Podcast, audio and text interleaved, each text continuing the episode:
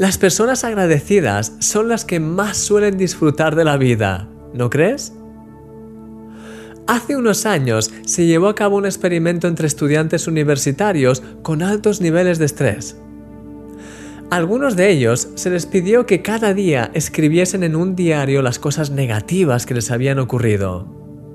A otros se les pidió que escribiesen en él, en ese diario, cualquier cosa que quisiesen. Y a otros se les pidió que escribiesen solo las cosas que habían despertado en ellos un sentimiento de gratitud. ¿Te imaginas cuál fue el resultado de ese experimento? Aquellos que habían seguido el diario de gratitud redujeron considerablemente sus niveles de estrés y de ansiedad. La gratitud nos hace más felices porque nos hace más conscientes de los regalos que Dios nos ha dado. Es más, la gratitud nos permite revivir varias veces la felicidad que experimentamos en un principio con cada cosa. Estas últimas semanas, de hecho, he sido muy intencional a la hora de dedicar un tiempo cada día para dar gracias a Dios por cosas específicas.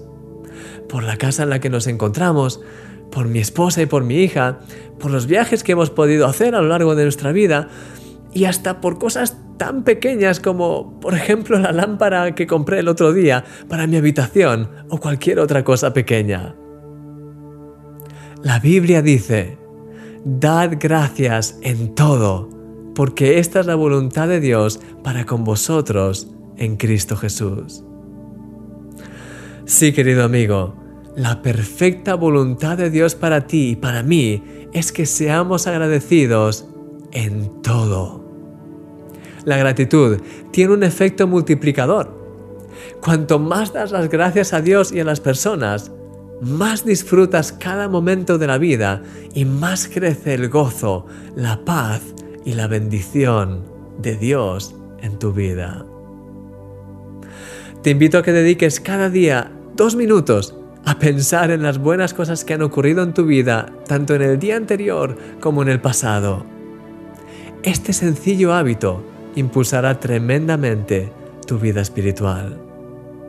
Eres un milagro.